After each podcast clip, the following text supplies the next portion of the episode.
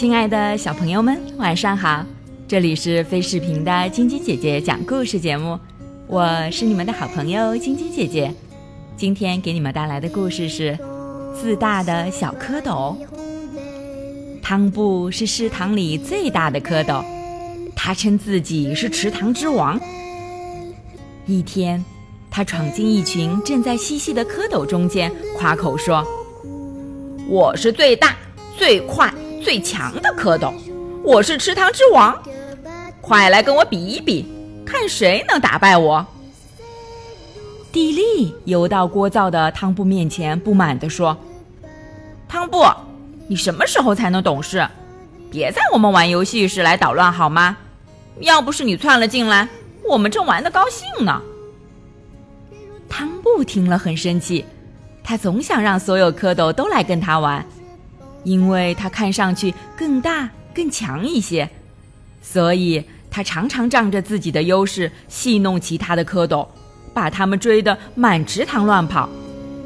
看着他们躲得远远的，汤布就会哈哈大笑。蝌蚪们喜欢在池塘里追逐嬉戏，每当这个时候，汤布总会说：“快来跟我比一比，看谁能打败我！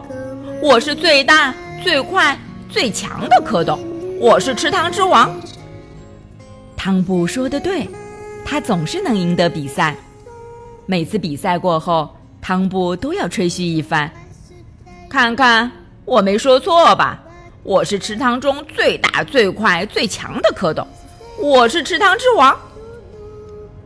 每当有蝌蚪找到食物了，汤布就会把大家都撵走。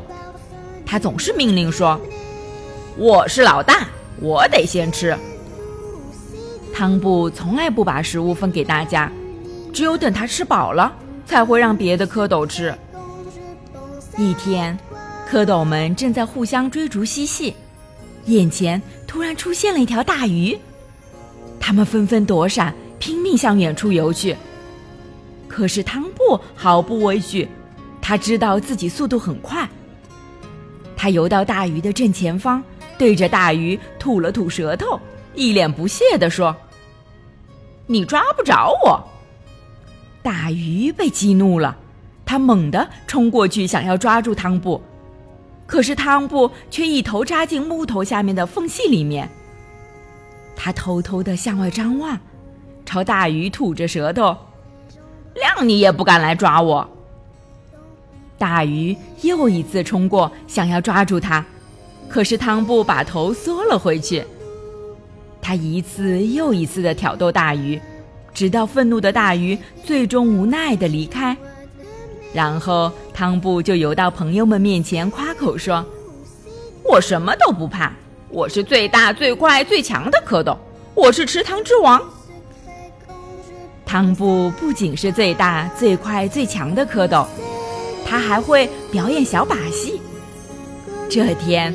汤布招呼朋友们说：“看看我！”汤布跃出水面，在空中翻了个筋斗。哇！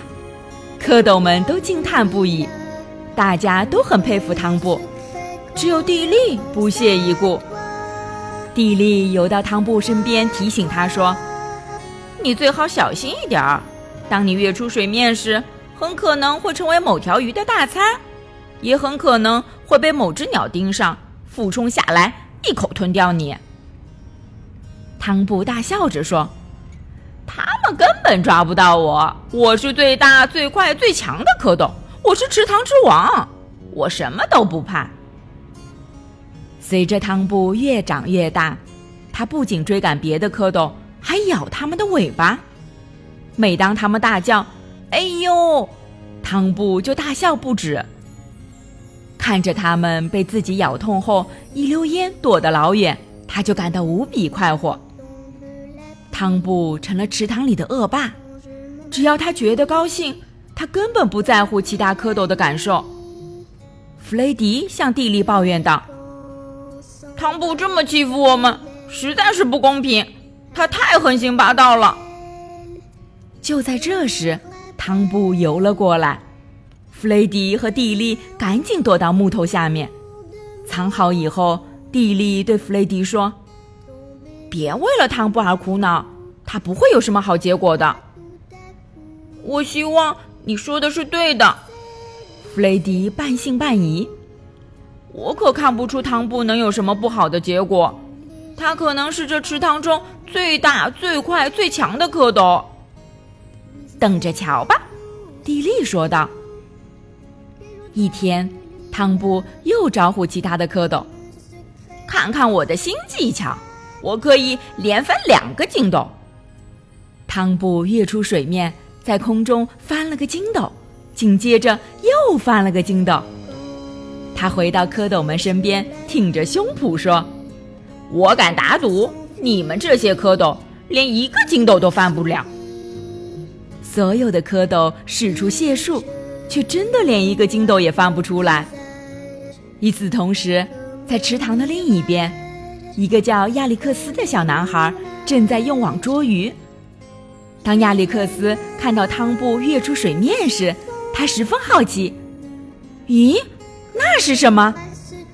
他垫着脚来到汤布跃出水面的地方，俯下身去，悄悄伸出了捉鱼的小网。在水下，汤布看着他的朋友们使劲翻筋斗的样子，不禁哈哈大笑。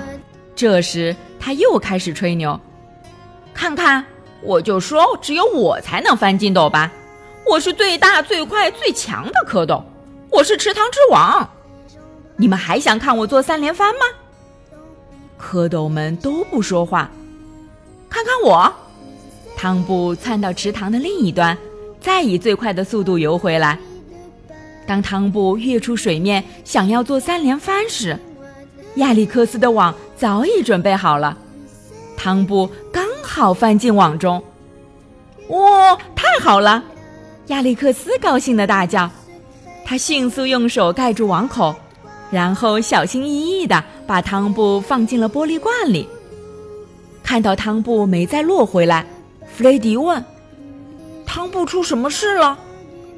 可能被鸟捉到了吧？”蒂莉猜测道。亚历克斯跑回野餐桌旁，大声叫着。爸爸妈妈，快看我捉到什么了！原来是一只小蝌蚪啊！爸爸看了看罐子，听到自己被叫做一只小蝌蚪，汤布很愤怒。我可不想，他叫道：“我是最大、最快、最强的蝌蚪，我是池塘之王。”可是没人听见他的话。野餐结束时，他们开车回家了。